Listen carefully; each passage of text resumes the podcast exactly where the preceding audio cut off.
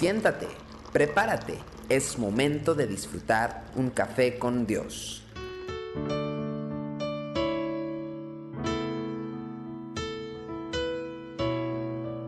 Sean bienvenidos a Café con Dios. Deuteronomio 17:4 dice, y te fuere dado aviso, y después que oyeres y hubieres indagado bien, la cosa pareciera de verdad cierta, que tal abominación ha sido hecha en Israel. Uno de los errores que con mayor frecuencia, y a título propio lo digo, he cometido, o a veces cometemos, es la de apresurarnos a juzgar una situación. Muchas veces he tenido que arrepentirme de las conclusiones iniciales a las cuales llegué, porque no eran acertadas ni tampoco eran justas. El Señor sabe que esta es una de las debilidades con las que tendrá que vivir el ser humano. Existen abundantes ejemplos en la historia de las naciones en las cuales se han condenado a prisión o a muerte incluso a personas completamente inocentes. En algunos casos, muchos años más tarde, las personas pudieron recuperar la libertad porque se encontró la evidencia que comprobaba esa inocencia. Pero en muchos otros casos, las personas fueron muertas y la condena se tornó irreversible. Sencillamente no poseemos el discernimiento necesario para ser justos en todos los casos que nos toca evaluar.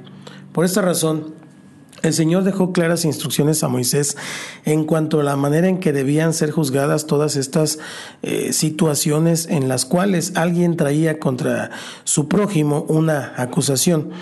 Estas indicaciones señalan que además de escuchar la denuncia de labios de la persona que la traía, el que juzgaba tenía que enterarse por otras fuentes de la existencia de ese problema.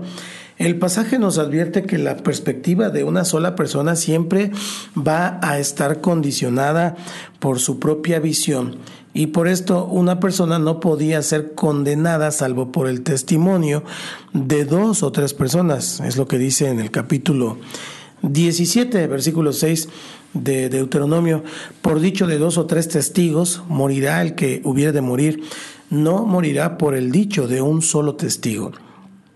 El que juzga tiene mayor posibilidad de acercarse a la verdad al escuchar el testimonio de varias personas. El líder tampoco debía basarse exclusivamente en los que otros le decían. Dios pidió a Moisés que la persona que juzgaba tenía que realizar una investigación minuciosa del asunto, es decir, el testimonio de los demás no era suficiente. El juez o el que iba a juzgar tenía que tomarse el trabajo de investigar la acusación, prestando atención a todos los pequeños detalles que pudieran ayudar a un desenlace lo más justo posible. Y es precisamente en los detalles que frecuentemente encontramos que la cosa no es tan así como nos la contaron. Qué importante es para nosotros como pastores, como líderes, tener esta misma actitud de, cautela a la hora de intervenir en situaciones de conflicto en la iglesia. Realmente somos seres complicados que nos gusta torcer los eventos para que se ajusten a nuestra interpretación de las cosas. El corazón Dice el profeta, es engañoso más que todas las cosas y perverso. Jeremías 17:9. Hacemos bien entonces en no apresurarnos a la hora de emitir un juicio sobre aquello que vemos o hemos escuchado. Y al estudiar detenidamente todos los aspectos de una situación, tendremos mayores posibilidades de acercarnos a la verdad. El Nuevo Testamento dice que por medio del Espíritu se nos ha dado el don de discernimiento. Esto se refiere a la posibilidad de ver cosas que no vemos con nuestra propia inteligencia o con nuestros ojos.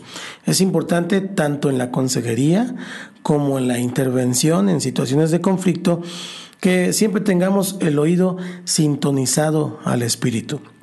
Él va a revelarnos cosas que no encontraríamos de ninguna otra manera. Proverbios 28, versículo 5 dice, los hombres malos no entienden el juicio, mas los que buscan a Jehová entienden todas las cosas. Entrega tu vida a Cristo. Señor Jesús, hoy me arrepiento de mis pecados. Yo te abro mi corazón y te recibo como mi Señor y Salvador. Por favor, entra en mi vida y hazme la persona que tú quieres que yo sea. Dame sabiduría. Te lo pido en el nombre de Jesús. Amén. Desde el Centro Cristiano Yautepec y para alientoradio.com estamos transmitiendo para usted Café con Dios. Bendiciones, nos vemos mañana, si Dios quiere. Tu amor por mí es más dulce que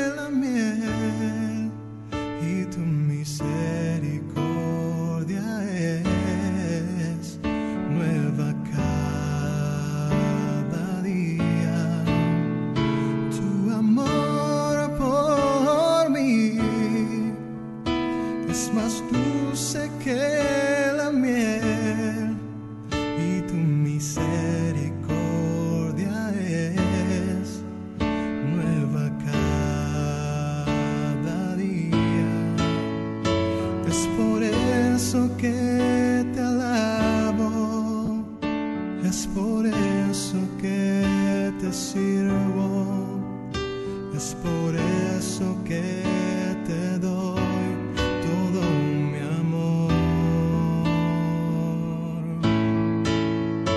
Es por eso que te alabo, es por eso que te sirvo, es por eso que te doy todo mi amor.